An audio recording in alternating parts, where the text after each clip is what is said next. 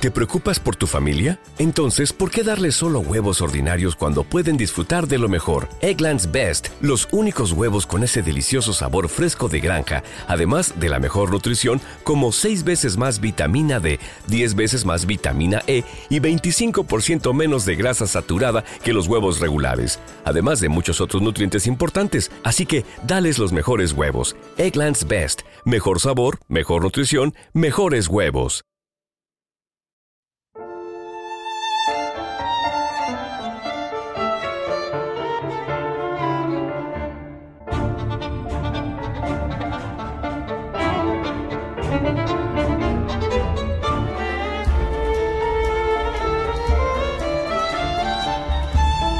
Ana Karenina, de Lev Talstov.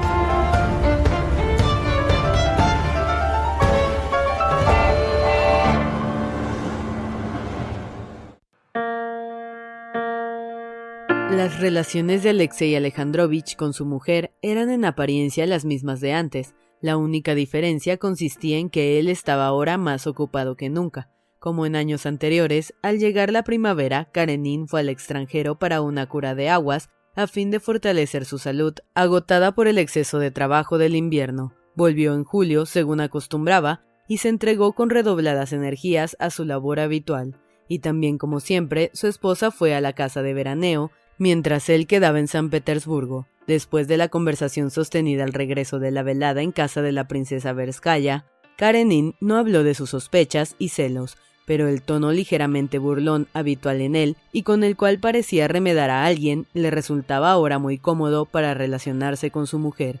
Se mostraba más frío y parecía que estuviera algo descontento a causa de aquella primera conversación nocturna que ella no quiso continuar. En su trato con ella apenas exteriorizaba un leve signo de descontento. No quisiste explicarte conmigo bien, peor para ti. Ahora serás tú quien pida la explicación y yo me negaré a ella. Sí, peor para ti. Así parecía hablar consigo mismo, al modo de un hombre que esforzándose en vano en apagar un incendio, se irritaba contra su propia impotencia y dijese, ahora vas a quemarte, un justo castigo. Karenin, hombre inteligente y experto en los asuntos oficiales, no comprendía, sin embargo, el error de tratar así a su mujer. Y no lo comprendía porque era demasiado terrible, porque para él era insoportable intuir la realidad de su presente situación. Había pues cerrado aquel secreto cajón de su alma en el que guardaba sus sentimientos hacia su familia, es decir, hacia su mujer y su hijo.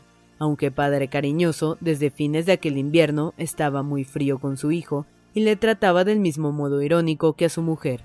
Eh, muchacho, solía decir para dirigirse al pequeño. Alexei Alejandrovich, al reflexionar, se decía que ningún año había tenido tanto trabajo como aquel en su oficina, sin reparar en que él mismo inventaba el trabajo para no abrir el cajón en que guardaba los sentimientos hacia su mujer y su hijo, tanto menos naturales cuanto más tiempo los guardaba encerrados en él. Si alguien se hubiera atrevido a preguntarle lo que pensaba por entonces sobre la conducta de su esposa, el sereno y reposado Alexei Alejandrovich no habría contestado nada, pero se habría incomodado con el que le hubiese dirigido semejante pregunta.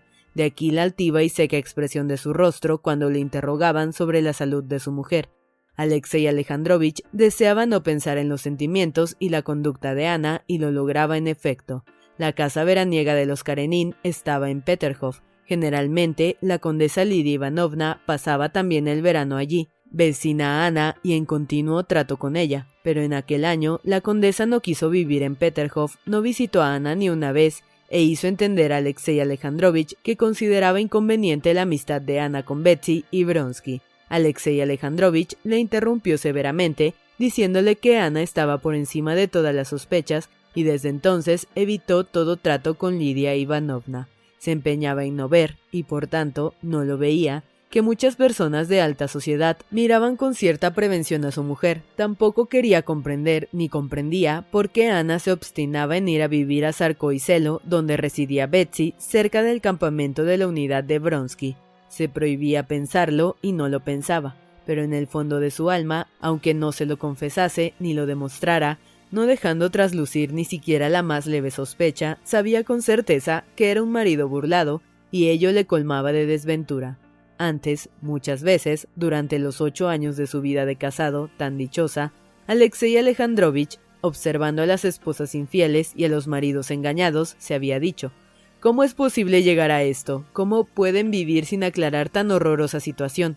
Mas ahora que la desgracia se abatía sobre él, no solo no pensaba en aclarar situación alguna, sino que no quería darse por enterado de ella, y no quería precisamente porque la situación era horrorosa en exceso, en exceso ilógica. Desde su regreso del extranjero, había estado dos veces en la casa de verano.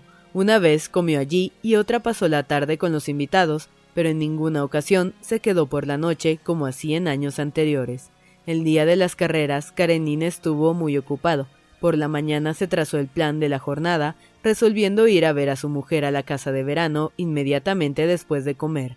De allí se dirigió a las carreras, a las que por asistir toda la corte, Karenin no podía faltar. El ir a ver a su esposa se debía que había resuelto visitarla una vez por semana para guardar las apariencias, Además, aquel día necesitaba entregar a su mujer el dinero preciso para los gastos de la quincena, como acostumbraba hacer, con su habitual dominio de sus pensamientos, una vez que hubo pensado en todo lo que se refería a Ana, prohibió a su imaginación ir más adelante en lo que se refería a ella. Karenin pasó la mañana muy ocupado. El día anterior, Lidia Ivanovna le había mandado un folleto de un viajero célebre por sus viajes en China, que estaba a la sazón en San Petersburgo, Lidia Ivanovna acompañaba el envío de una carta pidiéndole que recibiese al viajero, hombre interesante y útil en muchos sentidos. Alexei Alejandrovich no tuvo tiempo de leer el folleto de la tarde antes y hubo de terminarlo por la mañana. Después empezaron a acudir solicitantes, le presentaron informes, hubo visitas, destinos, despidos, asignación de pensiones, de sueldos de correspondencia, en fin, el trabajo, aquel trabajo de los días laborables, como decía Alexei Alejandrovich, que le ocupaba tanto tiempo. Después siguieron dos asuntos personales, recibir al médico y al administrador. Este no le robó mucho tiempo, no hizo más que entregarle el dinero necesario y un informe sobre el estado de sus asuntos, los cuales no marchaban demasiado bien. Este año habían salido mucho y gastado en consecuencia mucho más, de modo que existía déficit. El doctor, célebre médico de la capital, amigo de Karenin, le ocupó en cambio bastante tiempo, Alexei Alejandrovich, que no le esperaba, quedó extrañado de su visita y sobre todo de la manera minuciosa con que le preguntó por su salud. Luego le auscultó, le dio algunos golpecitos en el pecho y le palpó finalmente el hígado. Alexei Alejandrovich ignoraba que Lidia Ivanovna, observando que la salud de su amigo no marchaba bien aquel año, había pedido al médico que le examinase cuidadosamente. Hágalo por mí, había dicho Lidia Ivanovna. Lo haré por Rusia, condesa, repuso el médico. Es un nombre inapreciable, concluyó Lidia Ivanovna. El médico quedó preocupado por Karenin. El hígado estaba muy dilatado, la nutrición era insuficiente y la cura de aguas no había hecho efecto alguno. Le prescribió el mayor ejercicio físico posible y el mínimo esfuerzo cerebral. En especial, le dijo que evitara todo disgusto, lo que era tan imposible para Alexei Alejandrovich como prescindir de la respiración, Finalmente, el médico se fue, dejando a Karenin la desagradable impresión de que en su organismo había algo que no marchaba bien y que era imposible remediarlo.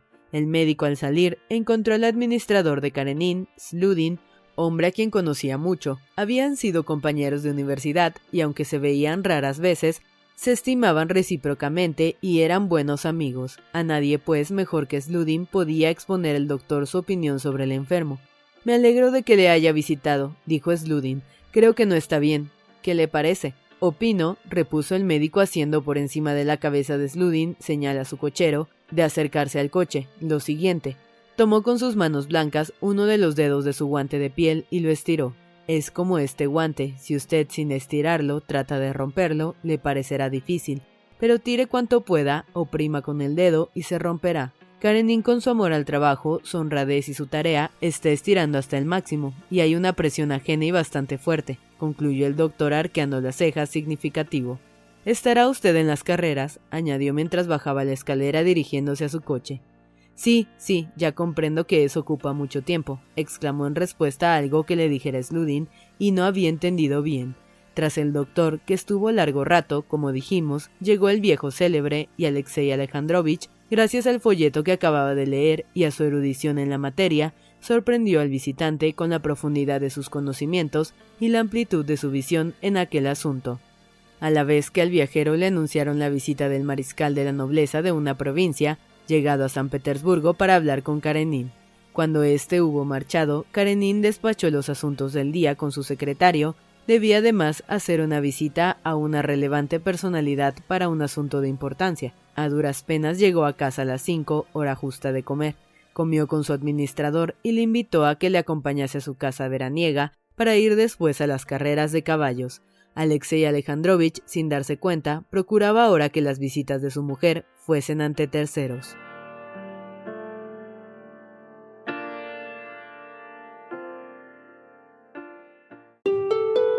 ¿Te preocupas por tu familia? Entonces, ¿por qué darles solo huevos ordinarios cuando pueden disfrutar de lo mejor? Egglands Best, los únicos huevos con ese delicioso sabor fresco de granja, además de la mejor nutrición, como 6 veces más vitamina D, 10 veces más vitamina E y 25% menos de grasa saturada que los huevos regulares, además de muchos otros nutrientes importantes. Así que, dales los mejores huevos. Egglands Best, mejor sabor, mejor nutrición, mejores huevos.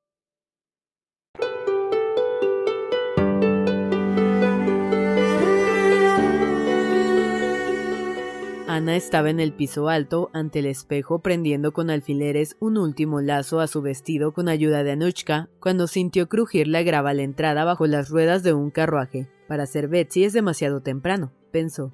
Asomándose a la ventana, vio el coche, el sombrero negro que se destacaba en él, y las orejas tan conocidas de Alexei Alejandrovich.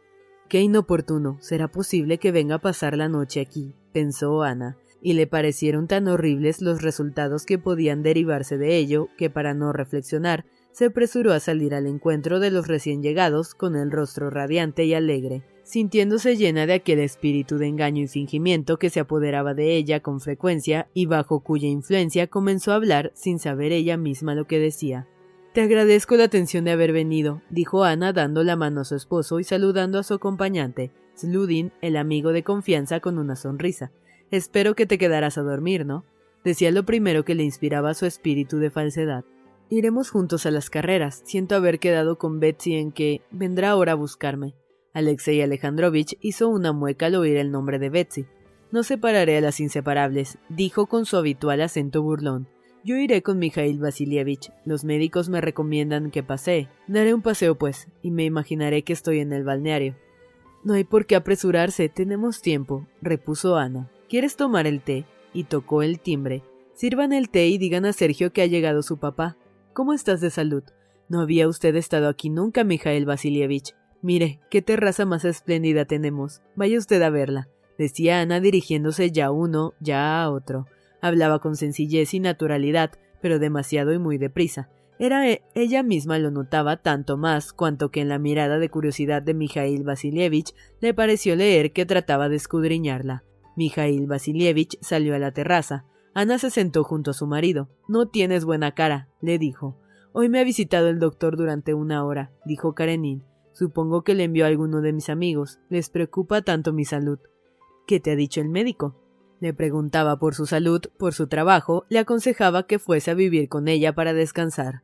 Lo decía alegre y rápidamente, con un brillo peculiar en los ojos, pero Alexei Alejandrovich no daba importancia alguna a su acento, escuchaba las palabras de Ana, dándoles la significación literal que tenían, contestándole con sencillez medio en broma, y aunque en aquella conversación no había nada de particular, jamás en lo sucesivo pudo Ana recordar aquella escena sin experimentar un doloroso sentimiento de vergüenza.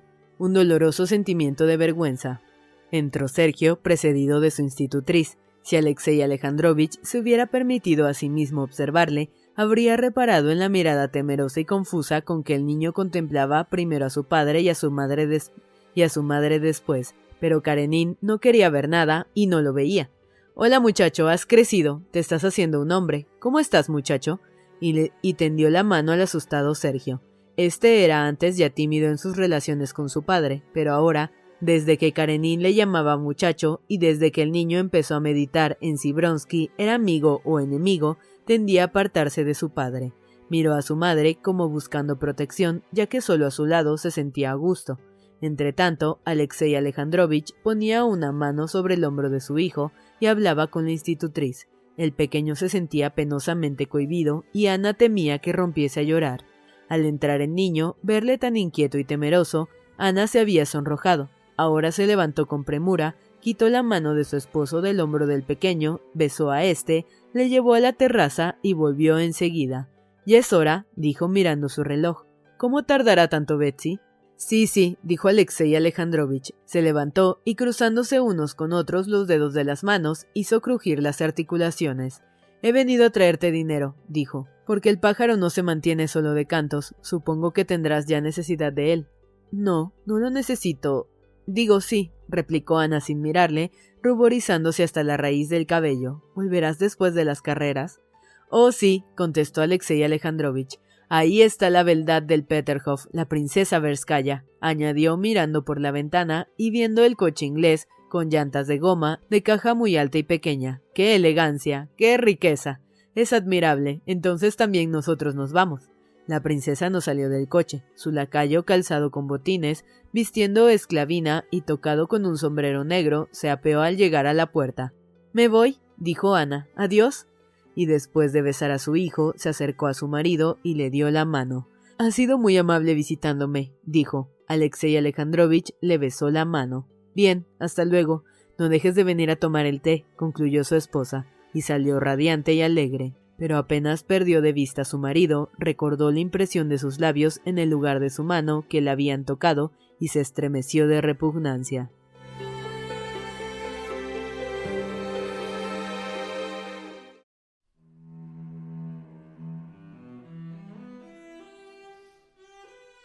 Cuando Alexei Alejandrovich llegó a las carreras, Ana estaba sentada ya al lado de Betsy en la tribuna donde se congregaba la alta sociedad. Ana vio a su marido desde muy lejos. Dos hombres, su marido y su amante, formaban como dos centros en su vida. Sentía su proximidad aún sin ayuda de sus sentidos corporales. Desde lejos presintió la llegada de su esposo e involuntariamente le siguió con los ojos entre las olas de muchedumbre en medio de las cuales se movía. Le veía acercarse a la tribuna, ora correspondiendo condescendiente a los saludos humildes, ora contestando amistosamente, pero con cierta distracción a sus iguales, ora espiando con atención la mirada de los poderosos y quitándose su amplio sombrero hongo calado hasta las puntas de las orejas. Ana conocía muy bien todas aquellas maneras de saludar a la gente, y todas despertaban en ella el mismo sentimiento de antipatía. En su alma no hay más que amor a los honores, ambición de triunfar, pensaba. Las ideas elevadas, el amor a la cultura, la religión y todo lo demás no son sino medios de llegar a la cumbre. Por las miradas que su esposo dirigía a la tribuna, Ana comprendió que la buscaba, pero Alexei Alejandrovich no lograba descubrir a su mujer entre el mar de muselina, cintas, plumas, sombrillas y colores. Ana, aun sabiendo que la buscaba, fingió deliberadamente no verle. Alexei Alejandrovich, gritó la condesa Betsy, observo que no encuentra usted a su mujer. Está aquí. Karenin sonrió con su sonrisa fría. Deslumbran ustedes tanto que no sabe uno a dónde mirar, repuso, y se dirigió a la tribuna. Sonrió a su mujer como debe hacerlo un marido a la esposa que ha visto minutos antes, y saludó a la princesa y a otros conocidos, tratando a cada uno como se debía tratar, es decir, bromeando con las señoras y cambiando cumplidos con los hombres. Abajo, junto a la tribuna, estaba un ayudante general muy apreciado de Alexei Alejandrovich, muy conocido por su talento e instrucción. Alexei Alejandrovich le habló. Estaban en un intercambio entre dos carreras y nada dificultaba su charla. El ayudante general criticaba el deporte hípico, Alexei Alejandrovich lo elogiaba. Ana escuchaba su voz fina y monótona sin perder una palabra, y cada una de ellas le sonaba falsa y le hería desagradablemente el oído. Al empezar la carrera de cuatro verstas con obstáculos, Ana se inclinó hacia adelante sin quitar los ojos de Bronsky, que en aquel momento se acercaba a la yegua y montaba. A la vez oía la voz de su marido, aquella voz repulsiva que hablaba sin parar. El miedo de que Bronsky sufriese algún daño la atormentaba, y la atormentaba más aún, sin embargo, el percibir la aguda voz incansable de Alexei Alejandrovich, con sus entonaciones tan conocidas para ella. Soy una mala mujer, una mujer caída, pensaba Ana pero no me gusta mentir y no puedo con la mentira, y mi marido se alimenta de ella, lo sabe todo, lo adivina todo. ¿Cómo puede, pues, hablar con tanta tranquilidad? Si me hubiese matado o matado a Bronsky, le apreciaría, pero no, no le interesan más que la mentira y las apariencias. Así reflexionaba sin concretar cómo le había agradado que fuera su marido, y lo que habría deseado hallar en él. No comprendía tampoco que la fecundia de Alexei Alejandrovich, que tanto le irritaba, era aquel día una expresión de su desasosiego y su inquietud interna, como un niño que habiéndose hecho daño ejercita sus músculos para calmar el dolor. Alexei Alejandrovich necesitaba aquella actividad cerebral para apagar los recuerdos relativos a su mujer, que en presencia de ella y de Bronsky, y oyendo repetir este último nombre sin cesar, reclamaban su constante atención. Y así como para un niño es natural saltar, para él era natural hablar bien y con inteligencia. Ahora decía, el peligro es la condición imprescindible de las carreras de caballos entre militares. Si Inglaterra es la nación que puede exhibir en su historia militar los más brillantes hechos de tropas de caballería, se debe a que ha procurado desarrollar desde siempre el vigor de animales y jinetes. En mi opinión, el deporte tiene mucha importancia, pero nosotros no vemos nunca más que lo superficial. Dice usted superficial, interrumpió la Vizcaya. Me han dicho que un oficial se rompió una vez dos costillas. Alexei Alejandrovich sonrió con aquella sonrisa suya que descubría los dientes, pero no expresaba nada. Admitamos, princesa, que no es superficial, sino profundo. Pero no se trata de eso. Y Karenin se dirigió de nuevo al ayudante general, con el que hablaba en serio. No olvidemos que quienes corren son militares, hombres que han elegido esa carrera, y cada vocación tiene el correspondiente reverso de la moneda. El peligro entra en las obligaciones del militar, el terrible deporte del boxeo o el riesgo que afrontan los toreros españoles podrá quizás ser signo de barbarie, pero en deporte sistematizado es signo de civilización. No volveré a estas carreras, son demasiado impresionantes, ¿verdad, Ana? dijo la princesa Betsy. Impresionantes, pero subyugan el ánimo, repuso otra señora. Si yo hubiese sido romana, no habría perdido ni uno de los espectáculos del circo. Ana en silencio miraba con los prismáticos hacia un solo punto. En aquel momento pasaba por la tribuna un general muy alto. Interrumpiendo la conversación, Alexei Alejandrovich se levantó a toda prisa, aunque no sin dignidad, y saludó profundamente al militar. ¿No corre usted? le preguntó el general en broma. Mi carrera es mucho más difícil, contestó respetuosamente Karenin y aunque la respuesta no significaba gran cosa, el general tomó el aspecto de quien ha oído algo muy ingenioso de boca de un hombre inteligente, y en cuyas palabras sabía él percibir bien la point de la sos. En estas cosas, seguía Karenin, hay dos puntos a considerar, los actores y los espectadores. Convengo en que el amor a estos espectáculos es signo indudable del bajo nivel mental del público, pero una apuesta, princesa, gritó desde abajo la voz de Esteban Arkadievich. ¿Por quién apuesta usted? Ana y yo apostamos por el príncipe Kusovlev, contestó Betsy. Y yo por Bronsky. Va un par de guantes. Va. Qué hermoso espectáculo, ¿verdad? Alexei Alejandrovich cayó mientras hablaban junto a él y luego recomenzó, conforme con que los juegos no varoniles iba a continuar, pero en aquel momento dieron la salida a los jinetes y todos se levantaron y miraron hacia el riachuelo. Karenin no se interesaba por las carreras. No miró pues a los corredores, sus ojos cansados se dirigieron distraídamente al público y se posaron en Ana. El rostro de su mujer estaba pálido y serio. Se notaba que Ana no veía sino a uno solo de los corredores. Contenía la respiración y su mano oprimía convulsivamente el abanico. Karenin, después de haberla mirado, volvió precipitadamente la cabeza, dirigiendo la vista a otros semblantes. Aquella otra señora y esas otras también están muy emocionadas, es natural se dijo Alexei Alejandrovich. No quería mirar a Ana, pero involuntariamente sus ojos se volvieron hacia ella. Estudiaba su rostro, tratando y no queriendo a la vez de leer lo que en él estaba claramente escrito, y contra su deseo leía lo que deseaba ignorar. La primera caída, la de Kusovlev en el riachuelo, impresionó a todos, pero Karenin leía en el pálido y radiante rostro de Ana el júbilo de que aquel a quien ella miraba no hubiera caído. Cuando Majotin y Bronsky saltaron la valla grande y el oficial que le seguía cayó de cabeza quedando muerto en el acto, Karenin observó que Ana no le veía ni casi reparaba en el murmullo de horror que agitaba a los espectadores y que apenas sentía los comentarios que se hacían en torno a ella. Alexei Alejandrovich la miraba cada vez con más insistencia. Ana, aunque absorta en seguir la carrera de Bronsky, sintió la fría mirada de su marido que la contemplaba de soslayo. Se volvió un momento y le miró a su vez, interrogadora, arrugando ligeramente el entrecejo. Luego volvió a contemplar el espectáculo. Me da igual, parecía haber contestado a su esposo, y no le miró ni una vez más. Las carreras resultaron desafortunadas. De diecisiete hombres que intervinieron en la última, cayeron y se lesionaron más de la mitad. Al terminar la última carrera, todos estaban muy impresionados. y la impresión aumentó cuando se supo que el emperador estaba descontento del resultado de la prueba.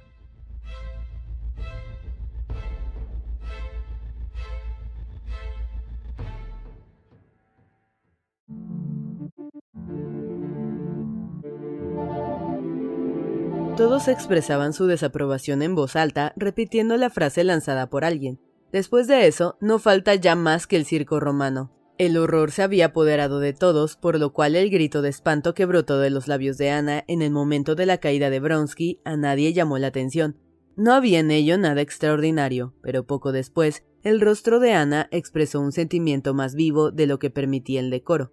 Perdido por completo el dominio de sí misma, comenzó a agitarse como un ave en la trampa, ya queriendo levantarse para ir no se sabía dónde, ya dirigiéndose a Betsy y diciéndole Vámonos, vámonos. Pero Betsy, inclinada hacia abajo, hablaba con un general y no la oía. Alexei Alejandrovich se acercó a Ana y le ofreció el brazo galantemente.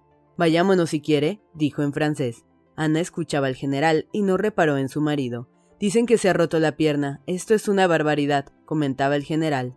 Ana, sin contestar a su marido, tomó los prismáticos y miró hacia el lugar donde Bronsky había caído. Pero estaba bastante lejos y se había precipitado allí tanta gente que era imposible distinguir nada. Ana, bajando los gemelos, se dispuso a marchar, pero en aquel momento llegó un oficial a caballo e informó al emperador. Ana se inclinó hacia adelante para escuchar lo que le decía. Stiva, Stiva, gritó llamando a su hermano. Mas él, aunque no estaba lejos, no la oyó y ella se dispuso de nuevo a marchar. Insisto en ofrecerle mi brazo si quiere irse, dijo su marido tocando el brazo de Ana. Esta se separó de él con repulsión y contestó sin mirarle a la cara. No, no, déjame, me quedo. Veía ahora que desde donde cayera Bronsky, un oficial corría a través del campo hacia la tribuna. Betsy le hizo una señal con el pañuelo. El oficial anunció que el jinete estaba ileso, pero el caballo se había roto la columna vertebral. Al oírle, Ana se sentó y ocultó el rostro tras el abanico. Karenin veía que su mujer no solo no podía reprimir las lágrimas, sino que ni siquiera los sollozos que henchían su pecho. Entonces se puso ante ella para darle tiempo a reponerse sin que los demás notaran su llanto. Le ofrezco mi brazo por tercera vez, dijo a Ana al cabo de un instante. Ella le miraba sin saber qué decir. La princesa Betsy corrió en su ayuda. No, Alexei Alejandrovich, Ana y yo hemos venido juntas y le he prometido acompañarla a casa, intervino Betsy. Perdón, princesa, dijo Karenin, sonriendo con respeto, pero mirándola fijamente a los ojos. Observo que Ana no se encuentra bien y quiero que regrese a casa conmigo. Ana se volvió asustada, se puso en pie sumisa y pasó el brazo bajo el de su marido. Enviaré a preguntar cómo está Bronsky y se lo avisaré, dijo Betsy en voz baja. Al salir de la tribuna, Karenin hablaba, como de costumbre, con los conocidos que iba encontrando. Ana tenía también que hablar y proceder como siempre, pero se sentía muy agitada y avanzaba del brazo de su marido como en una pesadilla. ¿Se habrá matado o no? ¿Será cierto lo que decían? Se sentó en silencio en el coche de Karenin, que destacó en breve de entre los demás coches. A despecho de lo que había visto, Alexei Alejandrovich se negaba a pensar en la verdadera situación de su mujer. No apreciaba más que los signos externos. Ella se había comportado de una manera inconveniente y ahora él consideraba un deber suyo el decírselo. Pero era muy difícil hacerlo sin ir más lejos. Abrió la boca para decir a Ana que su conducta era digna de censura, mas sin querer, él dijo una cosa totalmente distinta. Parece imposible cómo en el fondo nos gustan a todos esos espectáculos tan bárbaros, comentó. Observo. ¿Qué? No le comprendo, repuso Ana. Karenin se sintió ofendido e inmediatamente comenzó a hablarle de lo que quería. He de decirle, comenzó. Ahora viene la explicación, pensó Ana asustada. He de decirle que su conducta de hoy no ha sido nada correcta, le dijo su marido en francés. ¿Por qué no ha sido correcta? preguntó Ana en voz alta, volviendo rápidamente la cabeza y mirándole a los ojos, pero no con la fingida alegría de otras veces, sino con una resolución bajo la cual difícilmente ocultaba sus temores. Cuidado, dijo Alexei Alejandrovich, señalando la abierta ventanilla delantera por la que podía oírles el cochero, y levantándose subió el cristal. ¿Qué haya usted de incorrecto en mi conducta? repitió Ana. La desesperación que no supo usted ocultar cuando cayó uno de los jinetes. Karenina esperaba una réplica, pero Ana callaba mirando fijamente ante sí. Ya le he rogado antes que se comporte correctamente en sociedad, para que las malas lenguas no tengan que murmurar de usted. Hace tiempo le hablé del aspecto espiritual de estas cosas, Ahora ya no me refiero a tal aspecto. Hablo de las conveniencias exteriores. Usted se ha comportado incorrectamente y espero que esto no se repetirá. Ana apenas oía la mitad de aquellas palabras. Temía a su marido y a la vez se preguntaba si Bronsky se habría matado o no, y si se habrían referido a él al decir que el jinete estaba ileso y el caballo se había roto la columna vertebral. Solo acertó a sonreír con fingida ironía cuando su marido acabó de hablar pero no pudo contestarle nada porque apenas había entendido nada de lo que él le dijera. Karenina había comenzado a hablar con mucha energía, más cuando se dio cuenta de lo que estaba diciendo su mujer. El temor que éste experimentaba se le contagió. Vio la sonrisa irónica de Ana y una extraña confusión se apoderó de su mente. Sonríe sin dudas, ahora va a decirme lo mismo que me dijo entonces, que mis sospechas son infundadas y ridículas. Sintiéndose amenazado de oír la verdad, Karenin deseaba vivamente que su mujer le contestase como lo había hecho entonces, que le dijese que sus sospechas eran estúpidas y sin fundamento. Era tan terrible lo que sabía y sufría tanto por ello que en aquel instante estaba pronto a creerlo todo, pero la expresión temerosa y sombría del rostro de Ana ahora ni siquiera le prometía el engaño. Puede que me equivoque, siguió él, y en ese caso le ruego que me perdone. No se equivoca usted, dijo lentamente Ana, mirando con desesperación el semblante impasible de su marido. No se equivoca. Estaba y estoy muy desesperada. Mientras le escucho a usted, estoy pensando en él. Le amo, soy su amante. No puedo soportarle a usted, le aborrezco. Haga conmigo lo que quiera. E inclinándose en un ángulo del coche, Ana rompió en sollozos, ocultando la cara entre las manos. Karenin no se movió ni cambió la dirección de su mirada. Su rostro adquirió de pronto la solemne inmovilidad del de un muerto, y aquella expresión no se modificó durante todo el trayecto hasta la casa de verano. Una vez ante ella, Karenin volvió el rostro hacia su mujer, siempre con la misma expresión. Bien, exijo que guarde usted las apariencias hasta que... La voz de Karenin tembló. Hasta que tome las medidas apropiadas para dejar a salvo mi honor, ya se las comunicaré. Salió del coche y ayudó a Ana a apearse. Le apretó la mano, de modo que los criados lo vieran, se sentó en el coche y volvió a San Petersburgo. Poco después llegaba el criado de la princesa con un billete para Ana. He mandado una carta a Alexei preguntándole cómo se encuentra. Me contesta que está ileso, pero desesperado. Entonces vendrá, pensó Ana. Cuánto celebro habérselo dicho todo a mi marido. Miró el reloj. Faltaban tres horas aún para la cita. Los recuerdos de la última entrevista la llenaban de emoción. Dios mío, cuánta claridad aún. Es terrible, pero me gusta ver su rostro y me gusta esta luz fantástica. ¿Y mi marido? Ah, sí, gracias a Dios, todo ha terminado entre nosotros.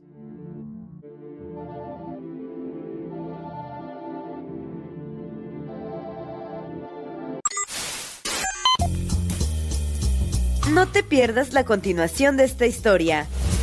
Capítulos todos los lunes, miércoles y viernes. Suscríbete. El Cuentero, con historias para tus oídos.